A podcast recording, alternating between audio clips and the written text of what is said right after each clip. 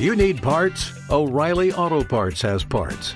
Need them fast? We've got fast. No matter what you need, we have thousands of professional parts people doing their part to make sure you have it. Product availability. Just one part that makes O'Reilly stand apart. The professional parts people. oh, oh, oh, O'Reilly Auto Parts.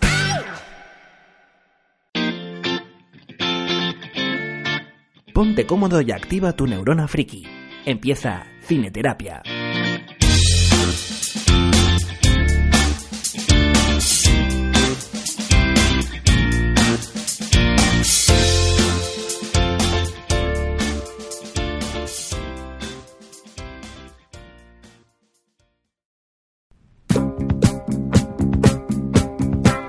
Bienvenidos a todos un día más a Cineterapia. Niña, te pido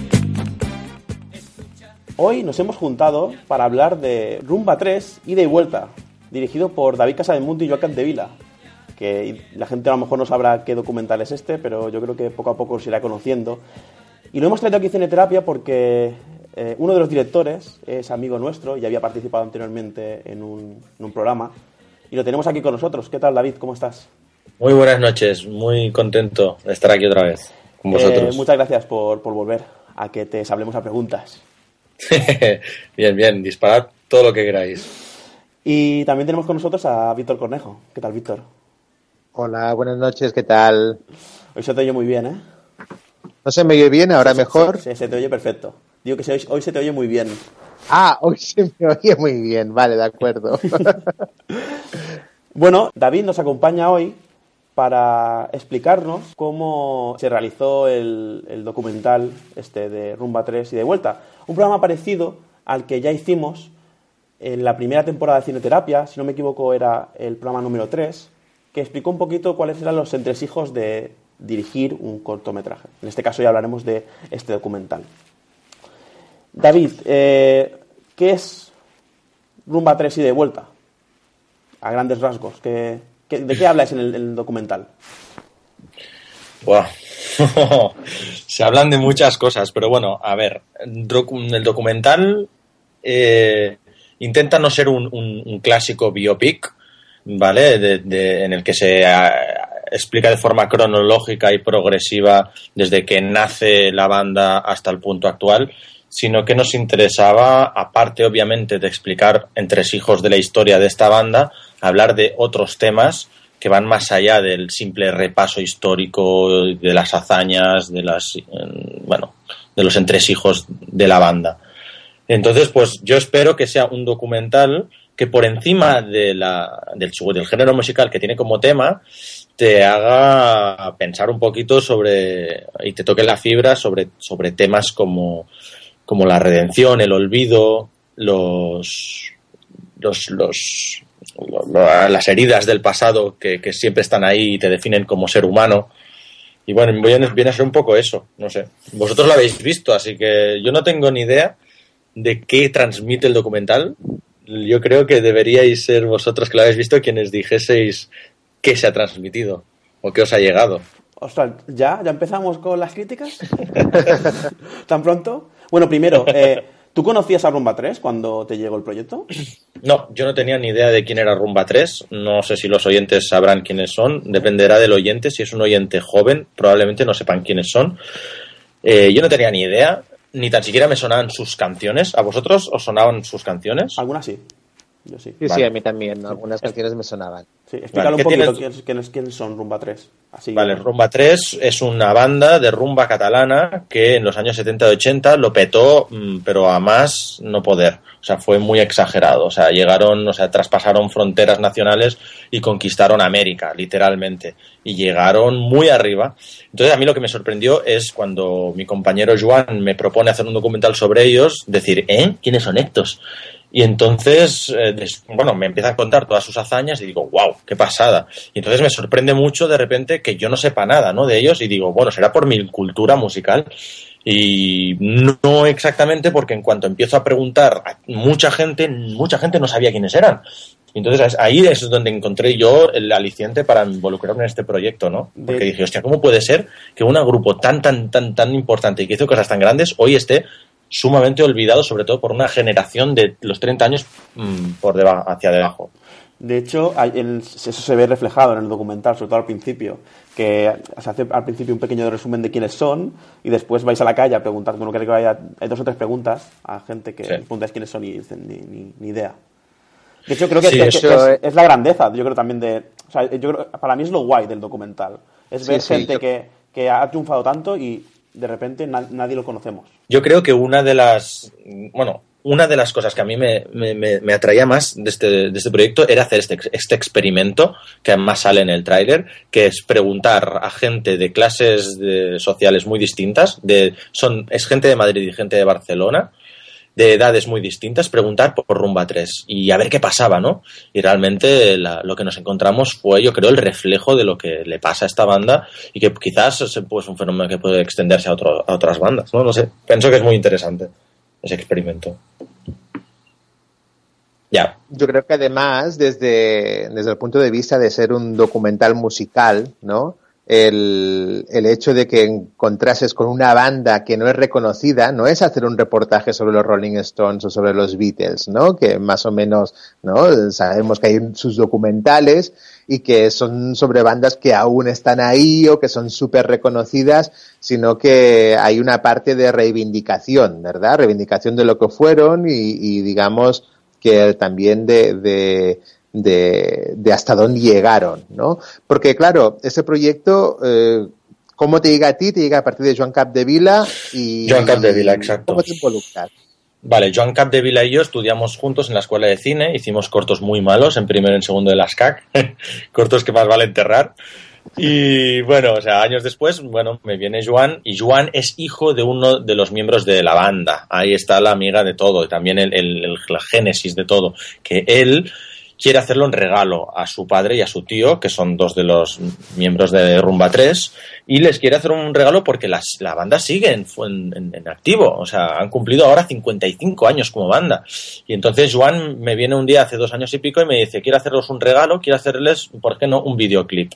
Pero bueno, el videoclip se quedaba corto, era un formato que nosotros hemos trabajado mucho y estábamos un poco desgastados. Y dijimos, vamos, vamos a probar a hacer algo distinto. Y entonces, bueno, surgió la idea del documental.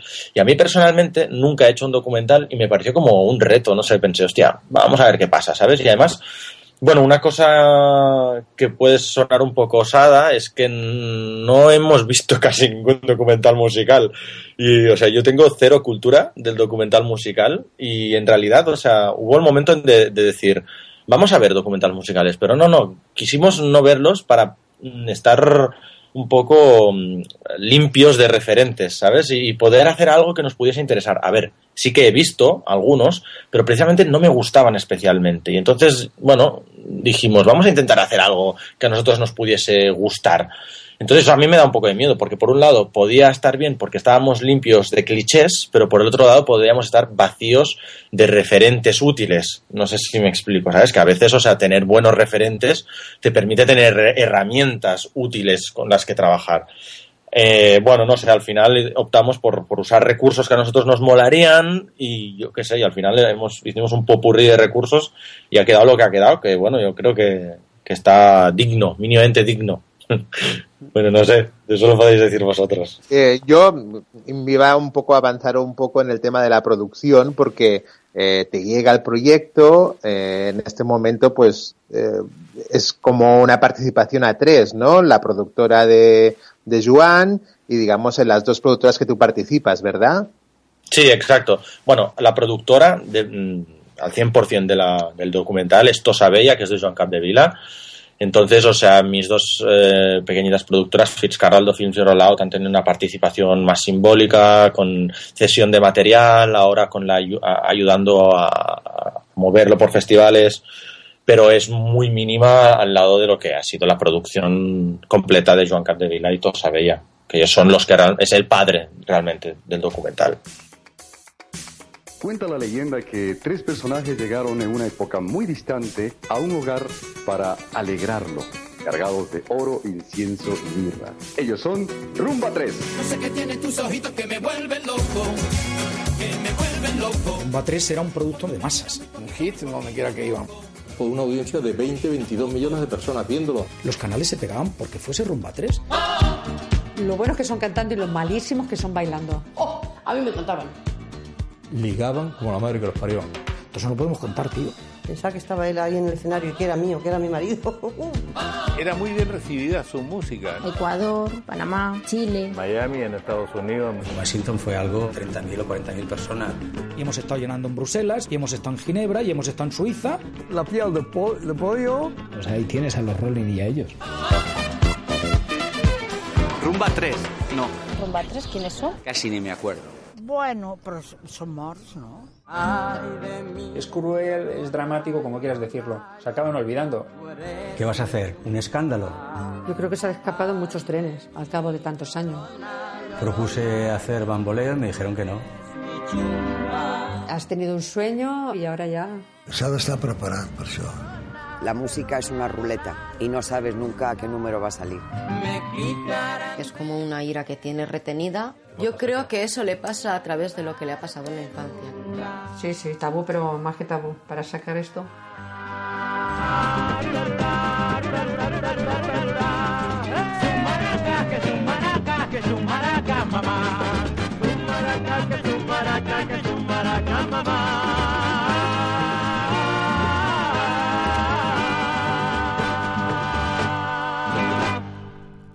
Y a la hora de organizar la producción, ¿qué diferencias hay con eh, organizar un- una producción de un cortometraje? Tú que tienes experiencias previas en cortometrajes y esta experiencia nueva con documental. ¿Hay muchas diferencias o es básicamente lo mismo?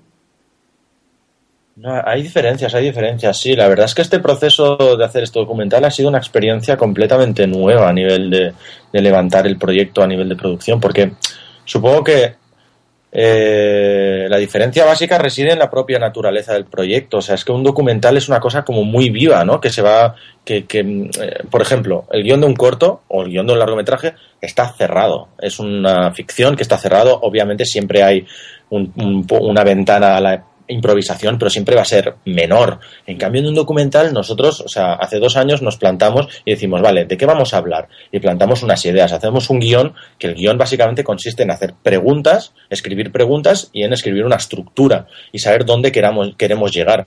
Pero lo interesante del documental es que empiezas las entrevistas, y en este caso además entrevistamos a 46 personas, que es mucha gente, y claro, empiezan a salir temas que nosotros no teníamos ni idea que, que- que saldrían, o se va ramificando la historia hacia cosas muy interesantes que de, repente- de repente fo- son focos de atención muy interesantes que de repente cogen un protagonismo pero por, por valor propio, ¿no? Y eso es muy mágico. Y entonces la producción queda condicionada, ¿eh? Por eso, porque de repente, o sea, por ejemplo, em, un día pues nos reunimos para hacer la entrevista a una de las esposas de, los Rumba 3 y es jodidamente interesante lo que está diciendo, hasta tal punto que es que no pudimos acabarla ese día. Teníamos que continuarla otro día. Pues eso afecta a la producción porque representa que es un día más de rodaje, ¿no? Pero es igual, lo valía. Pues volvimos a Tosa de Mar, que es donde vive ella, y tuvimos otra entrevista con ella porque es que era tan interesante lo que estaba diciendo que valía la pena volver a hacer otro día. Eh, En ese sentido, sí ¿vosotros, que mismos, ¿Vosotros mismos hicisteis las preguntas? O sea, hicisteis de periodistas en este caso. Sí, sí, sí, sí, sí. sí. ¿Y no, sí, hubo, sí. ¿y no hubo casos en que habíais eh, entrevistado a una persona y cuando entrevistabais a la siguiente queríais volver a la persona anterior a comentarle lo que les estaba comentando esta segunda? No sé si me explico. Ya. Sí, No- sí, no sí, hubo- sí. no este, hostias, este hombre ha sacado ahora un tema que se podíamos haber preguntado al que entrevistamos la semana pasada. ¿Nos pasó mucho eso? Mm, Yo creo que lo sup- supimos detectar muy pronto los temas interesantes que no estaban en el guion inicial. O sea, porque ya, en- por ejemplo, sin querer spoilear mucho, pero hay dos focos de atención muy potentes en el documental, que es, por un lado, todo el tema de ellos y las mujeres, los Rumba 3 y las mujeres, el trato de sus esposas, cómo llevaban, pues, por ejemplo, el que sus maridos estuviesen eh, fuera meses y además fuesen unos, unas personas con fama de mujeriegos. Ese tema no estaba en el guion inicial y fue una cosa que empezó a salir muy pronto en las entrevistas, entonces lo detectamos muy rápido y ya empezamos a preguntar a toda la gente. Y también luego estaba todo el tema de la, de la infancia de los protagonistas y de su durísimo pasado en la protectora de menores, que también es un tema que no estaba contemplado en el guion inicial y que, bueno, para mí personalmente es lo más importante y es el, lo que hace, sí, sí, este documental yo creo que es especial por algo, es, yo creo que es por, por ese último bloque en el que se habla sobre ese pasado. O sea, que sí, que, que de, no hubo ninguna ocasión en que dijimos hay que rebobinar y volver a preguntar porque los detectamos bastante rápido los temas. Además, hay que decir que es que nos tirábamos hora y pico con cada entrevista. O sea, que no eran entrevistas de 10 minutos. O sea, el, tra el, trabajo de montaje ha sido, o sea, una epopeya, una epopeya montar eso. Y bajo los temas que hablabais, ¿tenías algún tipo de veto o algo así? Ya que el hijo era el eh, uh -huh. uno estaba involucrado en la producción, era uno de los que había ideado la, el documental. ¿Hubo algún tipo de decir, no, este tema mejor no tocarlo? Porque claro, esto al final es público, esto es personal. Eh, ¿Hubo algún tipo de así de algún tema que fue preferible no o pasar un poco por alto o, o, de, o quitarlo directamente del documental? Porque claro, al final es la vida privada de, de sí. ellos mismos. Al final sí, sí, sí. Quitarlo no a ver, es una cuestión un poco de sentido común, quizás lo que nos guió, pero quiero decir que podríamos haber ido a matar quizás con algunas cosas, pero por otro lado es que yo creo que fuimos muy, o sea, es que claro, todo es el grado de, de, de agresividad con el a la hora de hacer preguntas que puedas eh, usar, ¿no? Pero yo creo que Juan, el codirector, hijo de uno de los de miembros de Rumba 3, fue muy valiente a la hora de afrontar algunas de las entrevistas, sobre todo con su madre en especial. Y yo, hostia, le admiro mucho porque yo debo admitir que yo apretaba con las preguntas, los dos apretábamos. Yo apretaba porque también estaba más fuera de la historia, inevitablemente, no de la historia, de, del vínculo emocional, pero yo recuerdo una entrevista con, con, su madre en concreto que el tío también, hostia, apretaba, ¿no? Y yo creo que ha hecho un ejercicio interesante y creo que, que, todos los entrevistados han sido muy honestos, sorprendentemente honestos. Y no sé, o sea, si podíamos haber cargado más tintas, hubiese sido quizás caer en el morbo fácil. Yo creo que en el documental, no sé vosotros cómo lo habéis percibido, se intuyen muchas cosas de forma, creo, elegante, sin tener que ir a, a la, al barrio bajerismo de, de, de Telecinco y, uh -huh. y los shows de, de la Belén Esteban, ¿sabes lo que quiere decir? Que se puede hablar de cosas intensas sin ser prensa rosa, ¿sabes? Yo creo que después, después entraremos en nuestra apreciación del, del, del corto, ahí del documental, pero yo creo que también, yo creo que hay que dejar claro un poquito cómo se estructura el, documental, ¿no?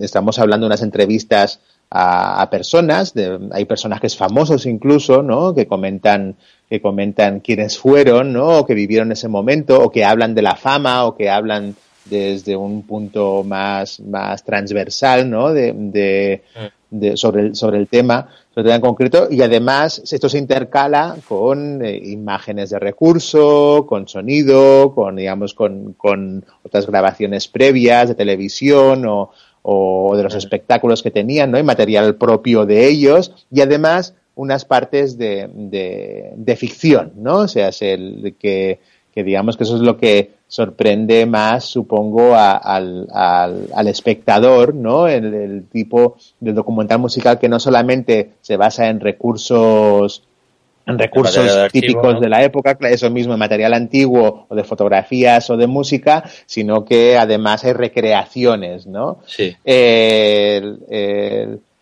Claro, el, ¿cuándo surge la idea esta de grabar estos pequeños cortes, ¿no? Ambientados en los 70 y después cómo claro. se llevan a cabo, ¿no? ¿Cuándo su, esa parte de ficción, ¿no?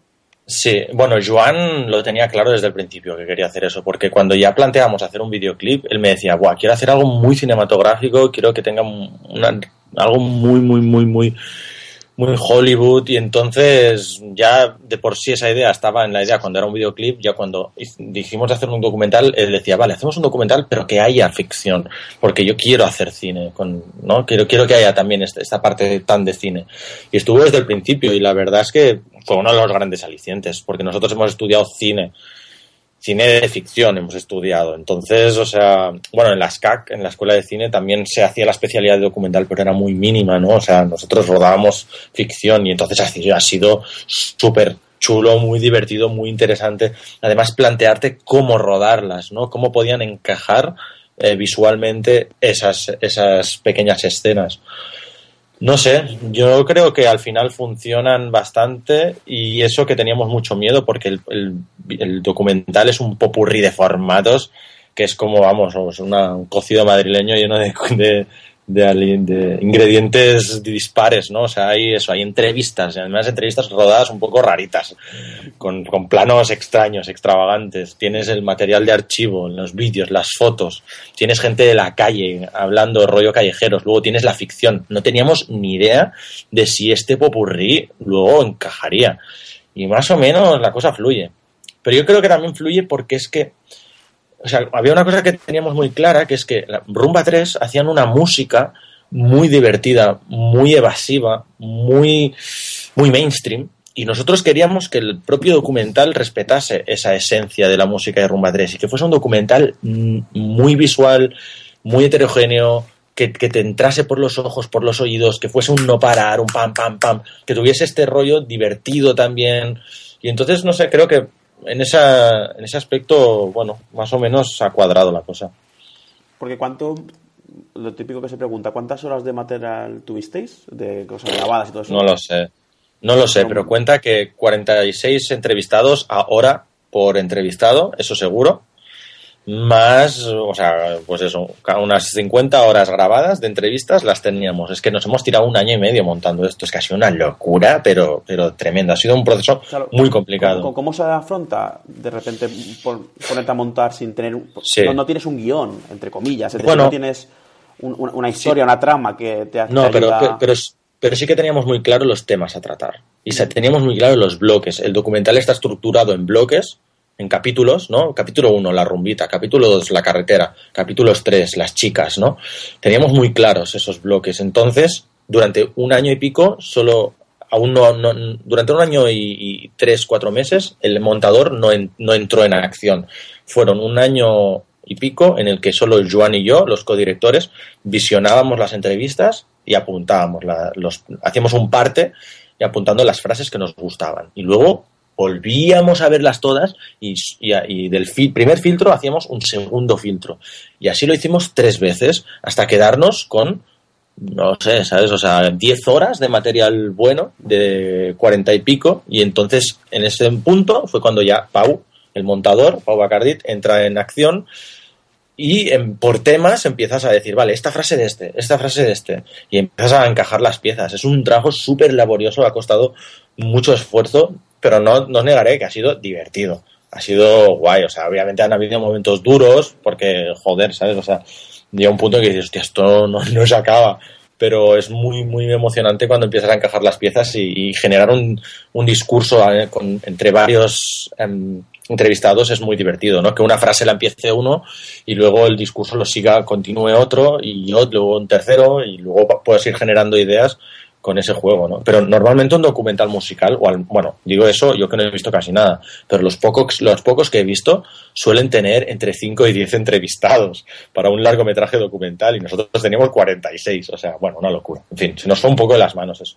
Pero bueno, quizás es fruto de la inexperiencia. A lo mejor si ahora hiciésemos el documental de nuevo, a lo mejor eh, habrían 10, 15 personajes que los quitaríamos, ¿sabes? No lo sé.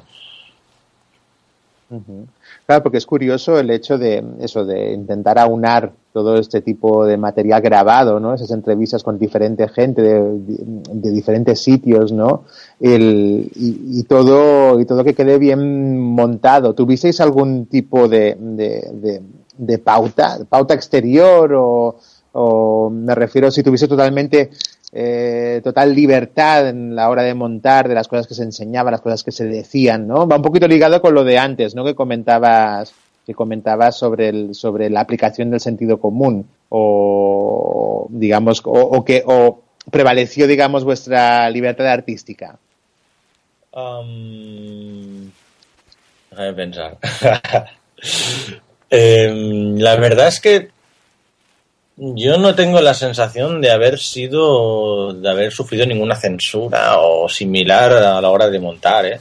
Quizás hemos afinado temas para ser excesivamente bruscos en algo, pero, pero ya como os decía, en esencia, ¿sabes? Que es que no queríamos hacer un documental de escándalos, ¿sabes? O sea, queríamos explicar la historia de una familia, ¿sabes? Y entonces, si las cosas se intuían, quedaban elegantemente, sutilmente explicadas, bueno, ya nos estaba bien, no, no sé, no, no, no había coacción, ¿eh? Por, por ningún lado, vaya, no, no tengo esa sensación. Porque yo creo que una, una, de las cosas que también las, las cuando, cuando el documental llegue y lo veáis, ¿no? Eh, unas cosas que sorprenden es que en realidad eh, un, las protagonistas son las mujeres, ¿no? Son las esposas, ¿no? Mm. Casi son ellas las que explican la historia, las que explican la, las cosas que pasan.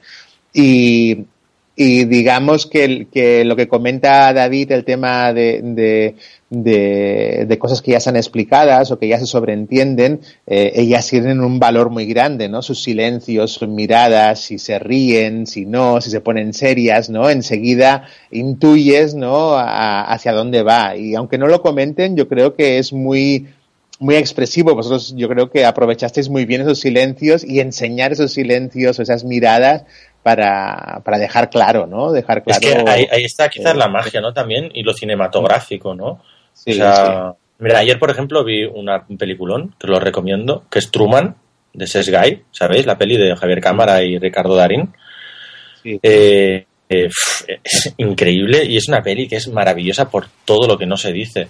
O sea, todos esos grandes momentos en los que es la historia de un hombre que se está muriendo y viene un amigo a verles los últimos cuatro días y, y, todo lo que, lo que se intuye, ¿no? Por los silencios, las miradas.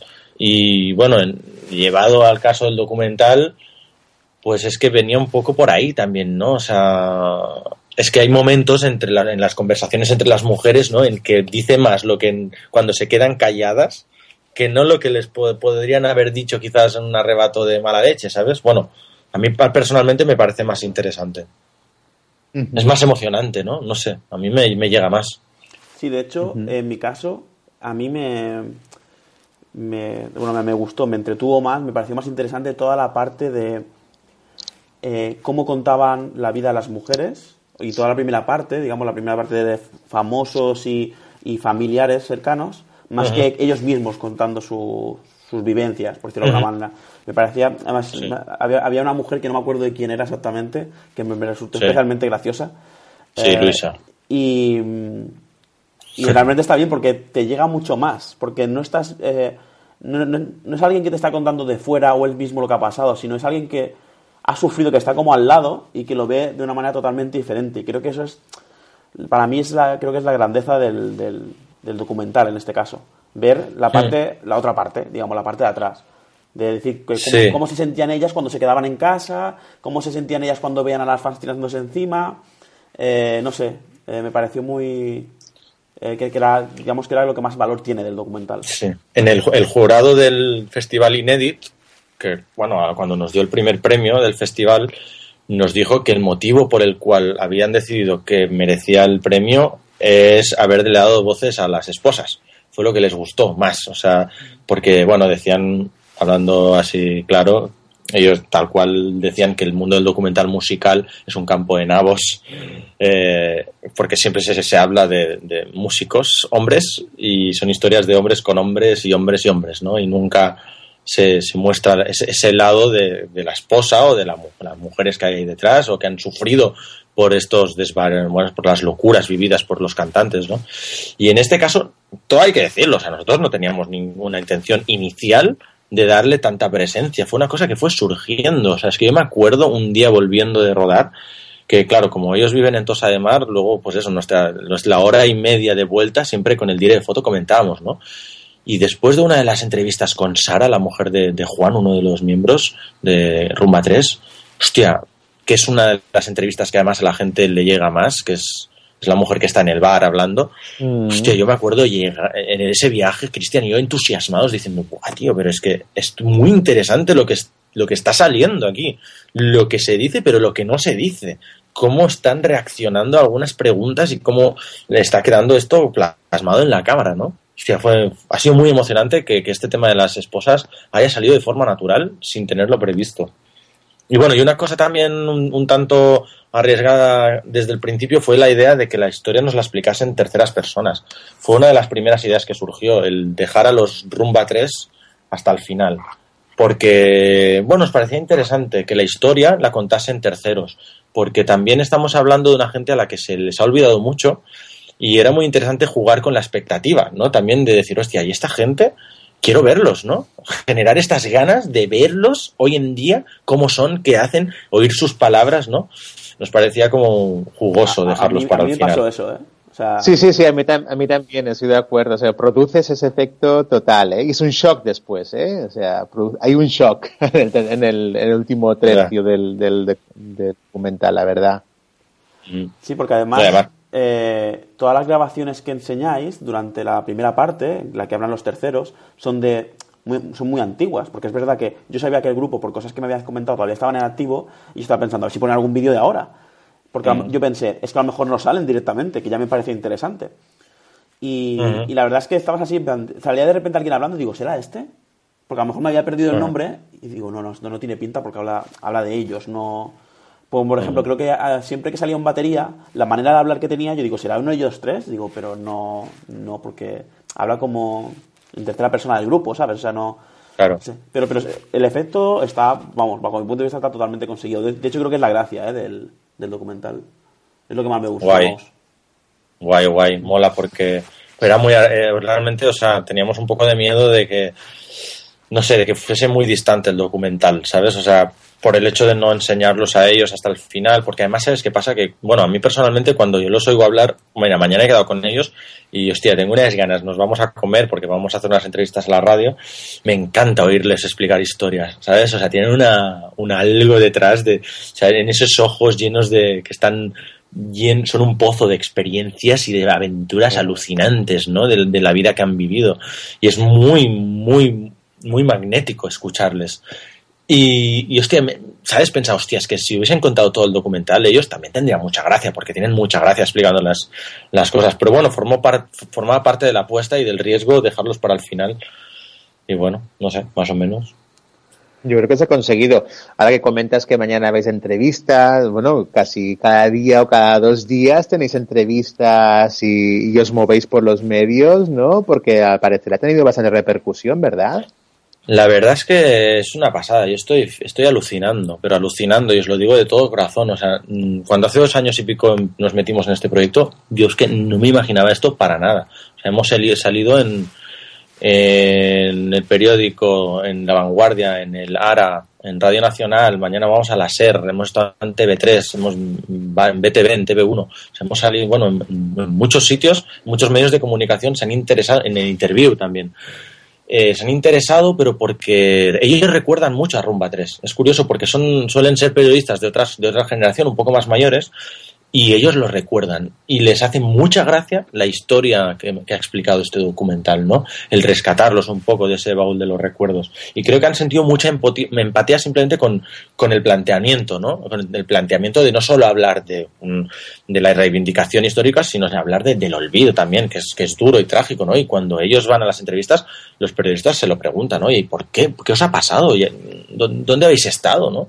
Y yo creo que eso, no sé, a- les, ha, les ha gustado mucho a los periodistas y, bueno, yo, yo estoy alucinado, alucinado porque ha habido una aceptación muy guay.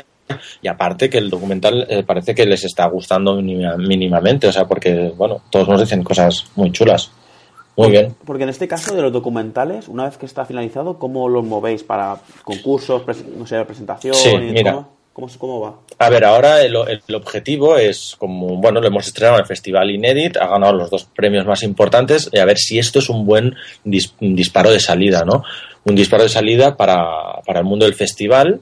Por ejemplo, ahora lo hemos enviado al Festival de Málaga, sería brutal que lo seleccionasen, pero lo vamos a, a mover por muchos festivales. Pero yo no quiero que se quede solo en ese circuito, que es el circuito por el que lastimosamente eh, corren los cortome- cortometrajes y solo pueden, o sea, lo lastimoso es que el, cort- el cortometraje solo puede recurrir a ese circuito, al festival, porque no hay otro, otros medios. En cambio, con el documental puedes llegar un poco más, más allá, ¿no? Por ejemplo, ahora mismo TV3, pues bueno, es quizás es posible que, que, que pueda emitirlo el documental y eso será mu- muy interesante porque lo va a ver mucha gente. O por ejemplo ahora estamos pues eh, con Tosa Bella que también es distribuidora. Estamos mirando de, de poder estrenarlo en primaveras en salas que toda, bueno, hay que ser realistas, es un documental musical, esto no va a ser un super taquillazo, pero bueno, si, puede, em, si podemos salir en algunos medios y que vaya a verlo un poco la gente y que haya un buen boca oreja, pues oye, puede ser muy, muy gratificante que llegue a, a salas pequeñitas, porque, pero son salas al fin y al cabo. Y, y nada, ese es el objetivo que tenemos ahora. A ver si, a ver si se cumple todo. Si gana algún tipo, a- algún premio más, sería brutal, porque la, la mejor campaña que puede tener de promoción un documental es que gane premios. Es complicado, es que además, claro, hay, un- hay un problema aquí también, problema entre comillas, que es que es el género musical del, del documental, ¿no? O sea, a la gente que no le guste la rumba eh, se va a sentir interesada por este proyecto y mm, sería muy interesante que la gente supiese que más allá de la rumba, el documental te habla de muchas otras cosas. Pero bueno, es, es una barrera que, que- que es difícil de, sortear. Entonces, bueno, por eso digo que lo de los premios es importante. Porque, por ejemplo, el Searching for Sugar Man es un documental que nos llegó y hace, no sé, tres o cuatro años y tuvo mu- mucho éxito, pero porque había triunfado en topocientos de festivales. Y esa fue la mejor campaña de promoción que tuvo. Entonces, a ver si la carrera por festivales no nos da solo estos dos premios, nos da algo más y cuando llegue a salas pueda generar algo, un poquito de interés en alguna gente. Hombre, yo creo que Claro, la- el hecho de que Víctor. Perdón, no. El hecho de que, de que estéis en los medios y hayáis salido en el periódico, claro, la gente dice, ostras, ¿dónde puedo ver yo ese documental? ¿Cuándo lo voy a poder ver? ¿no? El hecho de que, de que a lo mejor se cree ¿no? una expectativa y eso también favorezca en el momento de que se estrene en los cines o que incluso después llegue a televisión. Pero claro, eh, normalmente este tipo de, de documentales, si te hacen tanta promoción, es porque o estás ya en cartelera o lo ves, Mm. solamente se ha, se, ha, se ha- se ha mostrado en este festival, ¿no? Y, y claro, es Mm. curioso el hecho de que, de que, de claro, no lo puedas ver en otro sitio. Creo que esto favorecerá después, yo hago una predicción, ¿eh? favorecerá después a, a que en el momento que se estrene, pues la gente que se quedó con las ganas y se quedó las ganas de no poder ir aquel día a Aribao que estaba lleno, ¿no? Eh, a poder eh, poder verlo en las salas, ¿no? Y demás, pues el, eh, poder compartirlo con todos los demás, no sé. Mm.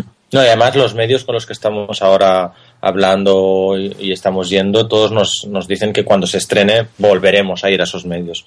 ¿no? O sea, que nos están invitando a volver pues a las radios, a las teles, cuando esto llegue a las salas, que es, en principio es en primavera, cuando lo tenemos previsto, después de la época del huracán Oscars, que se queda un poco vacía la cartelera, pues creemos que es un buen momento.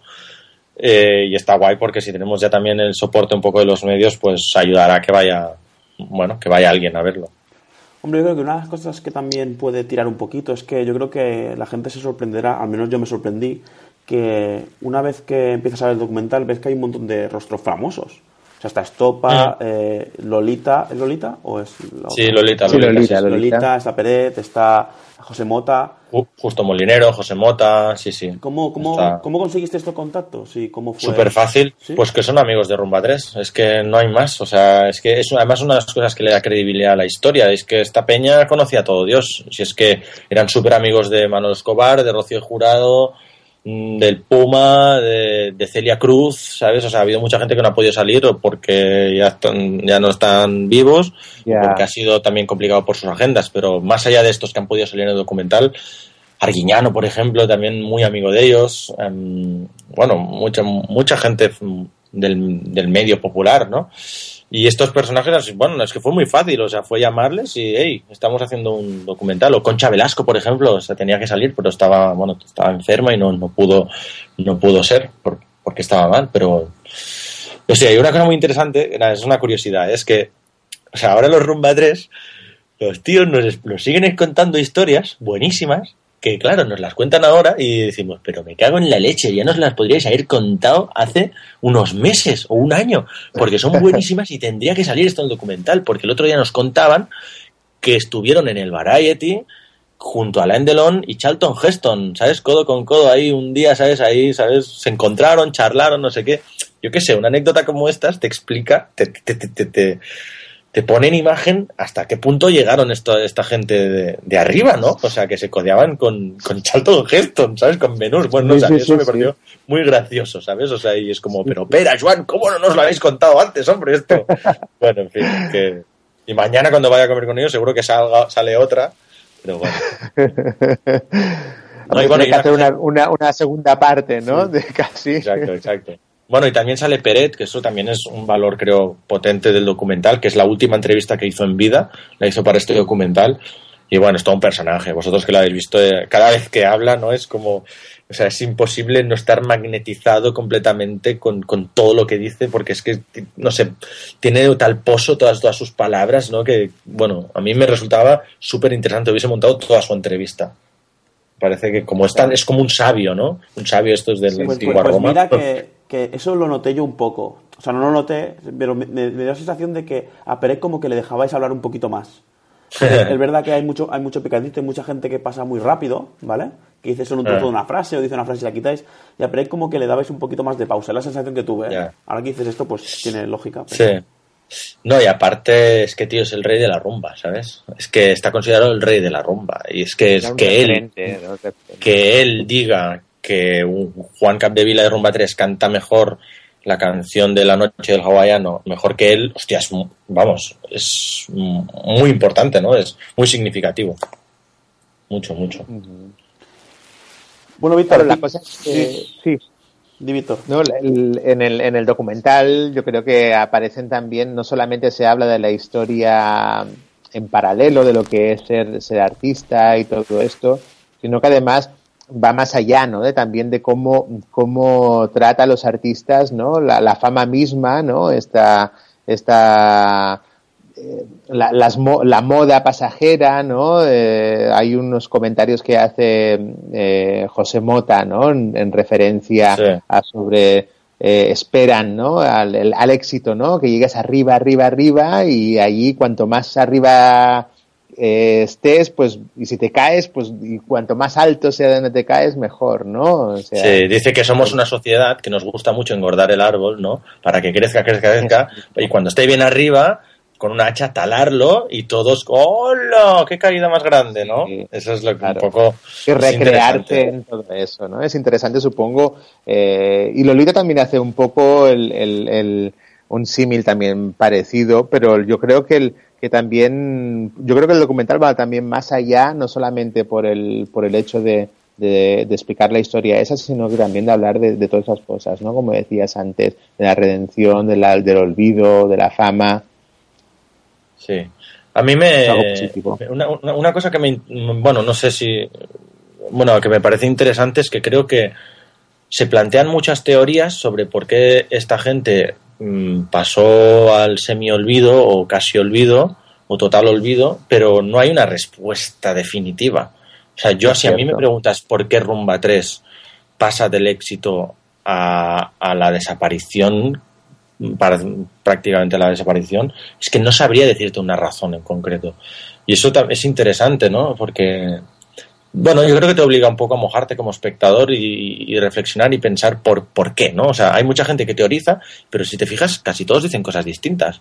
Sí, sí, en el documental dirán, salen "Porque esto- varias teorías, sí, sí. Sí, sí, unos te, le dan la culpa a la industria, a cómo ha evolucionado la industria musical en España, tacatá.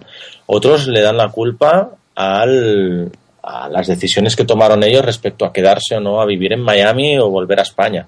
Otros te hablarán de la vejez. Te dicen que eh, madurar y envejecer pues es lo que tiene.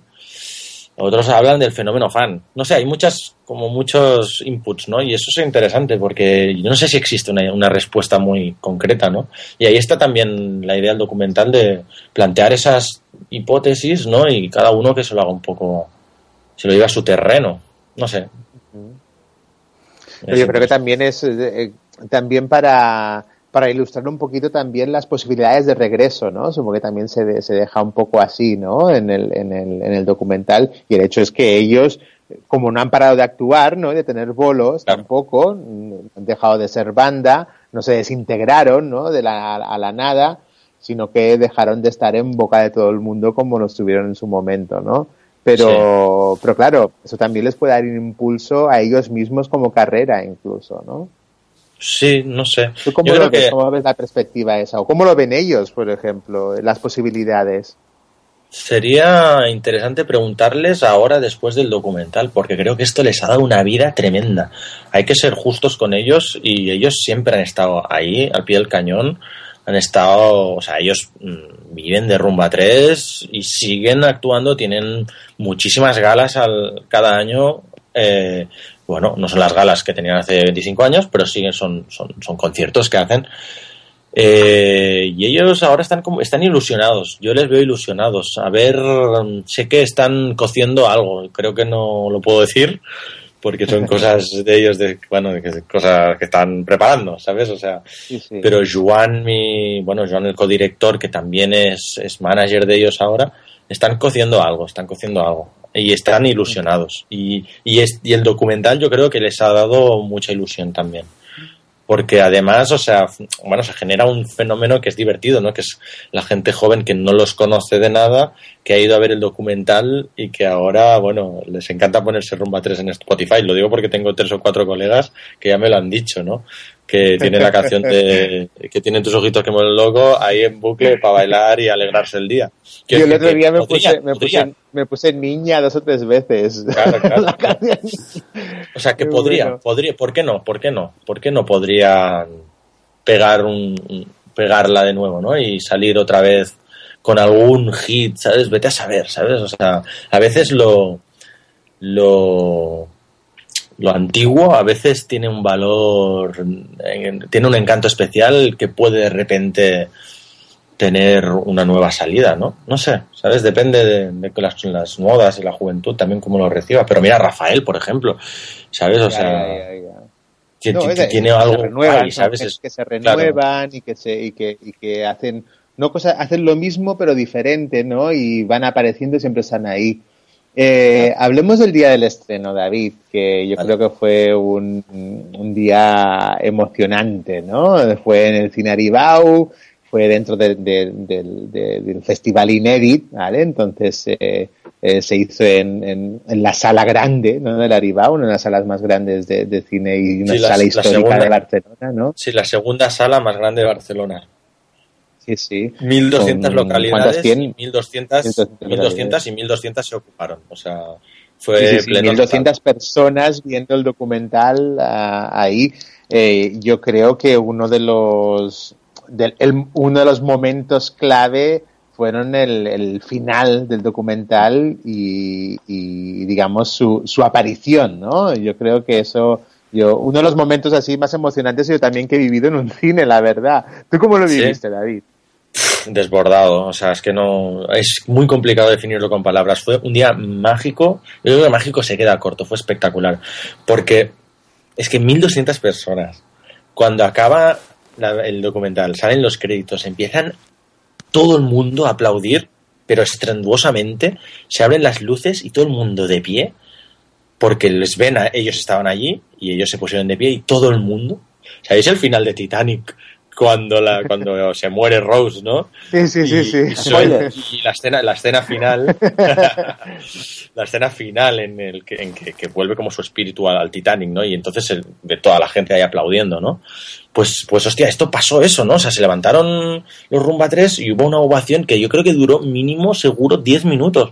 Y Sí, estaban, estaban en, el centro de la sala, Estaban no en el centro estaban de la sala. delante, estaban en el centro No, de la estaban sala. en el centro, estaban empapados de lágrimas los tres. Fue, no sé, es que no, no, no, es muy extraño lo que se vivió ahí. Y además a mí me, me- me pareció, me, me- me llegó mucho al alma también que entre los espectadores que estaban ahí llorando, porque la gente estaba llorando de, verlos emocionados, estaban amigos míos que yo sabía que no tenían ni idea de quién eran Rumba 3, ¿no?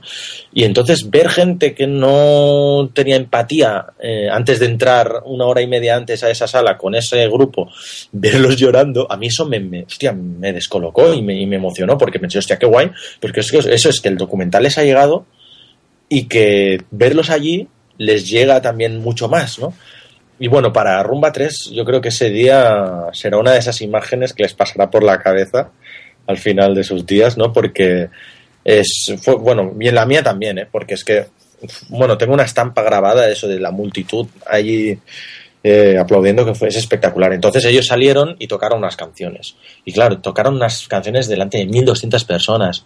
O sea, yo creo que el, el, gran regalo de Juan a su padre se culminó ahí, ¿no? O sea, no solo es el documental lo que les ha regalado. Les ha regalado una platea de 1.200 personas entregados a sus pies. 1.200 personas llorando. O sea, 1.200 personas, pero bailando en los pasillos de, del cine. O sea, ¿cuándo has visto tú en una sala de cine la gente como loca bailando rumba por, por los pasillos? Bueno, fue una, una experiencia indescriptible. ¿Tú, Pues Víctor, estuviste allí?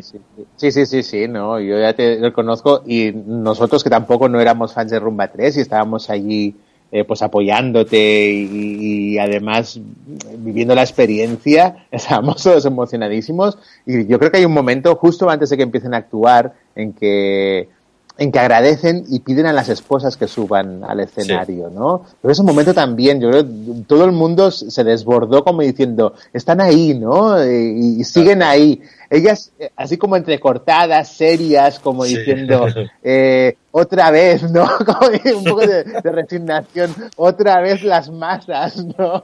Eh, y, y, sí, ¿no? Era como una cara así como diciendo, no, no me gusta y no me gusta, ¿no? Es, el, la sensación, volver a sentir esa sensación de, de de, de, gran éxito, ¿no? De, sí, de, de, la histeria bueno, colectiva de todo y, eso, ¿no? Y, y, Pedro, Pedro, el cantante de Rumbates, dijo, sí. dijo, yo puedo morirme ya.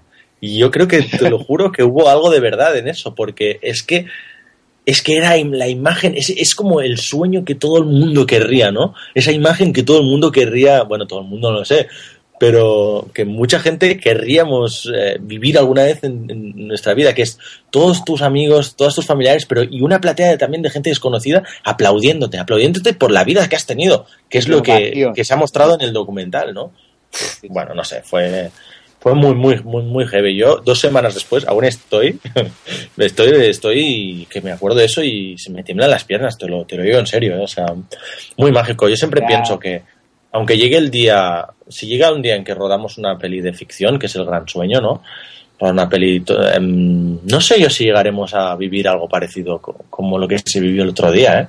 Porque es que lo que se reunió en esa sala de cine fue, no fue, fue, más allá del documental, fue, fue, fue, fue la vida misma eh, entre la gente, ¿no? Y fue, no sé, una catarsis mmm, alucinante.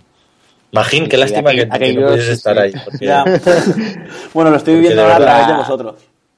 No, aqu aquellas personas que, quiera, que queráis ver, hay muchos vídeos colgados en Instagram, en, en Facebook, además eh, fotografías. Si ponéis el hashtag eh, rumba3, 3 con, con letras, eh, veréis un montón de, de vídeos de diferentes ángulos, además las mismas secuencias, rodadas de diferentes ángulos desde los móviles y, y podréis ver un poco, el, podéis palpar un poquito el ambiente como, como estaba. La verdad es que fue bastante espectacular, fue muy chulo. Además también se dio un, pequeño fenómeno que es que como ellos salen al final del documental explicando cosas muy, muy íntimas, muy íntimas, o sea, el último capítulo de 20 minutos del documental es los tres en una especie de confesionario, en confesionario, entre comillas, confesionario, en el que explican bueno, cosas que no han explicado mucho en su vida, son tabúes de su vida. Y bueno, ellos abrieron el corazón eh, por el documental, ¿no? Y entonces, ser testigos de algo tan íntimo de alguien y después ver a ese alguien que has visto en una pantalla tan enorme Cierto, a dos metros, sí. a dos metros de ti, te genera una empatía y una sensación, una química muy, muy bizarra, ¿no? Es como una alquimia muy extraña, ¿no? Bueno, no sé. Claro, porque al final, para la gente que no los conocía, que estaba en la sala, lo que para ellos eran personajes de ficción, entre comillas. Claro. Los han visto en una pantalla, no, Claro. Puede ser una- un actor. Como, o sea, no, me refiero que, claro, Sí, por ejemplo, sí, sí, exacto. yo en mi caso he visto el documental y yo no los conozco. Para mí son personas que están por ahí, no los, no los puedo tocar, ¿sabes? Claro. Yo puedo ver de cerca, entonces eso es, yo creo que es, yo creo que impresiona más y que puede llegar más sabiendo que todo lo que has visto después los tienes ahí que, y que son reales. Sí, sí, y, el, y en la diferencia de dos horas pasas de no conocerlos a, a tener unas personas que, que además sabes sus intimidades, ¿no? O sea, y las tenías ahí. Y además actúan y actuaron, de, yo creo, de un- con una profesionalidad. Se notó un montón que eran personas con una experiencia delante de, del público, además de, de, de- los años que, que pasaron y que las voces les han cambiado y todo, lo interpretaron las canciones, pero geniales y con una, con un, transmitieron todo lo que transmitían en su momento, ¿eh? Y yo, yo la verdad es que salí alucinado, salí muy, muy sorprendido de ellos también, después de la actuación final. Qué guay, me alegro un montón también que, que los que estabais allí, mis amigos y tal, no sé, o sea, para mí era inevitable que esa experiencia fuese emocionante, pero me, me gusta que, que los espectadores y amigos vivieseis eso también, sintieseis esa, esa extrañeza y esa magia, qué guay, ¿no? Es guay, me, me emociona, te lo juro, ¿eh? Estoy aquí ya Fue curioso. emocionado. Fue pues, curiosa la, la, la, la comunión de una cosa con la otra, ¿eh? La verdad es que estuvo muy bien. A ver si se repite, si se repite en otros en otras ocasiones, la verdad, ver, y que se en el fenómeno del 2016. Bueno, yo antes de, de- de acabar y para romper un poco este momento mágico que se ha vivido, voy a hacer una pregunta que es que se la tenía que preguntar a David y es, ¿a quién se le ocurrió la- el plano del pecho? Porque a mí es lo que más me ha impactado de él. El plano de la teta. Pues yo qué sé, no me acuerdo. La verdad Porque, es que. bueno, es que hay un plano Eso sí, en cámara teta. lenta, si no me equivoco, de lo motion, Sí, de una mujer lenta, sacándose un pecho y enseñándose para firmar, pero yo pensaba que sería que no se lo acabaría de, de sacar. No es Y que se lo saque, no es que, no, no- no es que se lo saque, es que el tío firma entera la firma. O sea, es decir, no sé, Y dura, es que y dura. Hay, hay- una recreación. La verdad es que no, no sé, por- no, no muy- no me acuerdo muy bien. Ah, Me acuerdo que estábamos ya planteando el rodaje de la ficción y sabíamos que quería que, que firmasen en un, ex- en un escote. Pero, y entonces fue, venga, no, que firmen una teta, que firmen una teta entera y que se vea la teta. Y eso nos gustó, pero no fue, no, no creemos que se haga gratuito, ¿eh? O sea, para mí, o sea, es la idea también de el mostrarlo, ¿no? O sea, nos gustaba porque... mm, Cuando se lo propusiste a la chica, o sea, Ah, no, muy bien, muy bien, muy bien. La verdad es que es una, una chica de Tosa de Mar, no hubo ningún problema. Ella ya está acostumbrada a fotografías de este tipo. No, muy bien. una, una pregunta, esto, esto no lo hemos hablado antes, pero ¿tú sales en el documental? sí, sí, más de una vez, más de una vez. En la ficción, sí, sí. No íbamos sobrados de figurantes y salgo, salgo. Además, en sales más de un como momento ahí en, en un bailando. baño de masas, ¿puede ser? En un pasillo... Hostia, ¿me reconociste ahí? Claro, es que vi la foto de, de- Ah, de caracterizado una vez y Sí, cuando, señor, cuando te sí, vi por, por el andar, yo creo. Yo creo que viene Sí, de- por la profesión. O sea, de- Ah, pues- o sea, te, te vi andar y yo digo, yo creo que este es David. Y con el largo, porque Sale, también en un, en un, en un ¿no? En, eh, en Un un, es- coche. no sé si es un escarabajo o un descapotable, Sí. ¿no? Sales como por encima. Exacto, sí, sí. salgo ahí, ahí se me ve muy bien, pero en la escena del, de esto del baño de masas que dice, ahí no se me ve. No, así No, yo no te, yo no te he visto. No, no, el momento en que las chicas arrancan la camisa, Es que hay un sí. momento que se ve que arranca una... Ese soy yo. la verdad es que fue muy divertido, ¿eh? Que las chicas se me tiraran encima así de forma loca. Y, son- y me encantó, esto es una tontería, ¿eh? pero me encantó la niña eh, que cuando creo que ah, haces una ficción de como que están en Perú firmando discos Sí. y hay una niña que Sí. se acerca con un disco Sí. que me hace mucha gracia la niña. La- es que la niña no sabe qué está haciendo. O sea, no sé, me hizo mucha gracia la niña. La niña no estaba en el papel. O sea, me hizo mucha es que me hizo mucha gracia la niña. Estaba muy nerviosa, muy, muy nerviosa. Y entonces, bueno, a mí me, me funcionó porque pensé, bueno, eh, si está nerviosa es que es lo que tiene que ser, porque representa Claro, que tiene que estar nerviosa porque delante, porque le están Sí. firmando Rumba 3, ¿no? Bueno, no sé, a nosotros nos, nos convenció. No, no, no. Ese- sí, esos nervios. gracia, me hizo- me hizo- no sé. Y os puedo preguntar qué es lo que más os gustó y lo que menos os gustó, pero rollo como en las revistas de cine, ¿eh? sin tener que desarrollarlo, como una frase, ¿sabes? Lo, que, lo mejor, lo peor, aquí, aquí no eres el, pro- el presentador tú. O sea, Dame ese gustazo, anda. venga. Venga, Víctor, Va, tú. venga. No, tú. O sea, que esto, claro, es que yo, no estoy- yo en este programa no iba, no iba a hablar. De hecho, casi no he hablado. Eh, pues yo creo que lo que más me gustó fue. em, quizás el- lo que hemos comentado un poco antes, eh, la. Primero la sorpresa de que el documental no era narrado por ellos mismos y que me parecía muy interesante de ver, digamos, los daños colaterales de su fama y de todo esto. Me, me pareció muy interesante y cuando creí que iba de esto el musical, de repente salen ellos. ¿Vale? Eso me, la verdad es que me pareció una estructura muy chula como, como documental. O sea, me pareció que, porque los documentales tienden a, sobre todo de una hora y veinte, si no me equivoco, 23, puede ser, que dura este. Eh, los documentales tan largos tienden a, dependiendo de lo que estén narrando, pues tienden a ser pesados porque son una, pues es una, narrativa muy monótona, ¿vale? Habla un narrador, entrevistas, más narrador, más fotos, imágenes, narrador. Y aquí este cambio a mitad, llegando al, al- lo que sería el tercer acto, por decirlo de alguna manera, Sí. creo que le da como que te, te- te despierta de alguna manera. Y de repente te empiezan a Sí. contar cosas como muy dramáticas y muy mm, emocionales. Sí. Y mm, ves tú diciendo las cosas buenas, que ahora pienso yo las malas, Víctor. es que no, no- no lo tenía pensado. No, a mí me gustaría reforzar eh, eso mismo, la estructura del documental yo creo que es lo que más sorprende y lo que más me gusta y ese protagonismo de las mujeres, eh, que son las mujeres que te, te explican la historia, ¿no?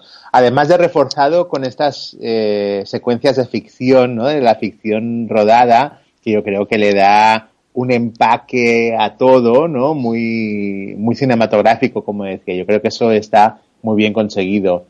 Y después, tal vez, de las cosas, de la cosa no, no negativa, sino que sería una lectura en positivo, en que el, el hecho de que, de, que hubiesen más secuencias de este tipo. Es decir, yo en- eché, eché en falta que hay muy pocas, están muy distribuidas. Además, la, diría que todas están a cámara lenta, ¿verdad? Sí, sí, sí.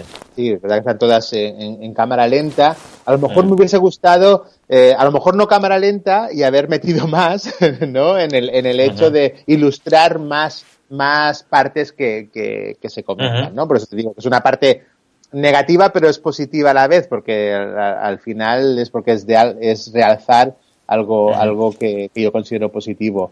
Eh, lo demás, a mí se me pasó en un pispás, sí. Qué guay. De hecho, yo, yo- yo te voy a decir una cosa negativa y no es del documental en sí, sino es de ti, de una puya directa hacia ti. Y es que. A ver, no hubieses hecho la pregunta. Eh, me, gusta, me gusta mucho más que La Muerte Dormida. o sea, las hay- el, el cortometraje, ¿no? Sí, Para los siguientes nuevos, el cortometraje último de David. O sea, como amigo tuyo, y después lo acabé de ver y Sí, dije, sí, coño, así sí, David, así sí. Bien, ah, bueno, me mola mucho, tío. No, me gusta esta. No, y además, o sea, o sea, para mí, o sea, ha sido vertigi- mucho vértigo afrontarse algo tan largo, ¿no? Porque dices, hostia, a ver si, No, pero- sabremos desarrollar algo interesante durante tanto rato, ¿sabes? Y, pero al fin y al cabo es a donde queremos llegar. Donde queremos llegar es al mundo del largometraje de ficción largo. Y entonces que me digas eso, en el fondo me mola, ¿sabes? Porque es como, así es la primera Además, prueba, ¿no? Con sabes algo que- largo. sabes que nosotros te damos caña y cuando tenemos. O sea, que si tenemos que dar caña te la damos. Y eres. Hombre, y, eso, Te- y, te y hace- lo que te me hace gusta, falta más tiempo. y lo que me gusta, y lo que me gusta que me deis De hecho, ahí caña. Como, como pregunta ya personal, eh, Ah. mm, ¿no te ha... A ver si me explico. Vale, yo sé lo que tú, a lo que quieres llegar y todo eso, pero ¿no te ha picado el hecho de decir, coño, pues esto de hacer documentales no está tan mal? ¿No te ha... O ya está, o ya Hmm. de documentales basta. Hombre, por un tiempecito, basta. Que pueda volver a salir un proyecto interesante con un tema interesante, ¿por qué no? La verdad es que, ¿sabes lo que me ha gustado? Ver que, que puedes hacer muchas cosas, ¿sabes? O sea, que yo tenía como mucho prejuicio sobre el típico documental, quizás por mi cultura mu- sobre el mundo documental, pensaba que, no sé, el formato me arrastraría a algo más aburrido y coño, ¿sabes? O sea, realmente puedes hacer cosas muy, muy divertidas y hay muchos recursos que se pueden poner en práctica, ¿por qué no? No descarto para nada volver a hacer otro. Es que Si el tema es guay. Ha, ha ¿Por qué no? ha quedado muy interesante. No sé. Me ha gustado mucho. A mí me ha gustado mucho. Oye, el- un- Pues una última pregunta, última pregunta mía. Al- Yes. al- sobre el recorrido que le toca ahora, eh, posibilidades mm, Goyas, Gaudís, Oscars. ¿Qué pasa? Que se pone nervioso No David. digo, no sé, no sé. ¿A dónde hay que entrar? ¿A quién hay que pagar? ¿A quién hay que matar para entrar en todo esto? Yo estoy en Madrid. ¿A dónde, ¿A dónde me acerco, David? ¿El qué? ¿El qué? Yo Ah, en Madrid. sí, ¿A sí. dónde me acerco? Hostia, no sé yo si puede, no sé, no sé, ni idea, ni idea. Eh, esto depende de, de la fecha. Ahora, por ejemplo, para, para el- los Goya o Gaudís 2015 no, ya no entramos, o sea, por, porque esas- o sea, la, la fecha de entrega de los proyectos era en septiembre para poder aspirar a, a estos premios. Entonces, pues lo presentaremos el año que viene, a ver si, a ver si hay suerte, a ver, bueno, ya veremos, no sé. Bueno.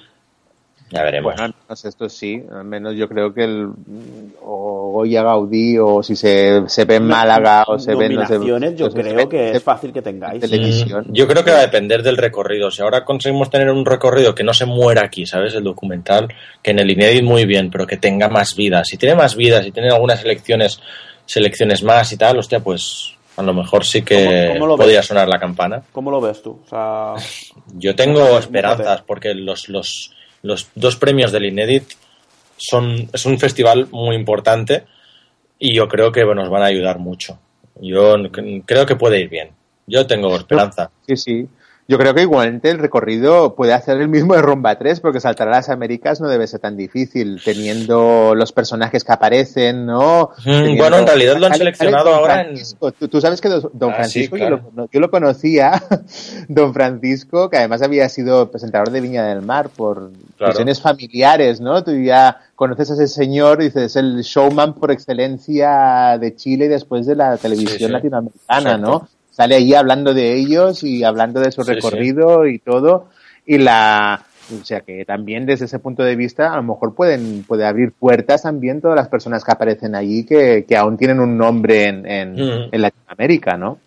Sí, sí, es que en Latinoamérica es uno de los objetivos de donde moverlo, porque ya que tuvieron también tanto éxito allí, sería tonto no intentar al menos que, que darle, darle un poco de movimiento por ahí. A ver, a ver si hay suerte. A ver si hay suerte. No sé, Pues crucemos los dedos, del- ya, ya veremos. Sí, toda la suerte del mundo, David, que Muchas que gracias. se lo merece, se merece el que se enseñe y, y no solamente por, para los que les guste la rumba, no, no, o los De que hecho- se recuerdan a 3, sino para los que quieren ver un documental diferente. Sí, de hecho, a mí que particularmente la rumba sí que me gusta hasta cierto punto. O sea, cuando me dijo que estaba haciendo un documental sobre la rumba dije, ah, qué guay, y me- y tú me, ya me dijiste, David. Bueno, la gracia es que le tiene que gustar no solo a la gente que le guste la rumba. Mm. Y sinceramente yo de rumba vi poco, ¿eh? Yo vi más de cosas mm, turbias del pasado de la gente más que, más que rumba en sí. O sea, Bien. no sé. La Interesante, rumba sale, es, es- es la banda sonora y ya está. Sí, Eh, claro, claro. Y hablan sobre gente que toca ese género, pero no, no os metéis ni en el género, ni en. No sé, no explicar nada de la música, ni. No sé, Mm. muy bien. Podría haber sido más técnico, Sí, más... sí, no, pero es perfecto, o sea, me gustó mucho. Por eso mismo, por eso sorprende, yo creo. Yo creo que está. Es lo bueno. Pues muy bien, chicos. me, voy a, me voy a ir a dormir muy feliz, ¿eh? Después de esta, esta Pues, pues, charlita. pues- pues coges y lo- lo compartes después esto. Mira, mira qué bien. Hombre, y tanto. of course. Bueno, pues nada, yo creo que por aquí lo vamos a ir dejando. Eh, Muy ¿Algo más que quieras añadir, David, como para cerrar tu intervención en cineterapia? Que tienen vuestros ojitos que me vuelven loco. Perfecto, pues yo creo que aquí lo tenemos que dejar. Aquí ya está. O sea, no hay que decir nada más. Nada más. Eh, David, un placer como siempre. Espero verte Venga, pronto. gracias. Y que a ver si sigues haciendo proyectos y sigues viniendo a cineterapia. Venga, encantado. Y Víctor, gracias a ti también por asistir. Gracias, David, y gracias. Buenas noches. Pues Un nada, abrazo. eh, nos vemos la semana que viene. Un saludo. No sé qué tienen tus ojitos que me vuelven loco, que me vuelven loco. Cuando me miran muy poquito, muy poquito a poco, muy poquito a poco. Será tu forma de ser o tu manera de ver mis sentimientos, la forma de comprender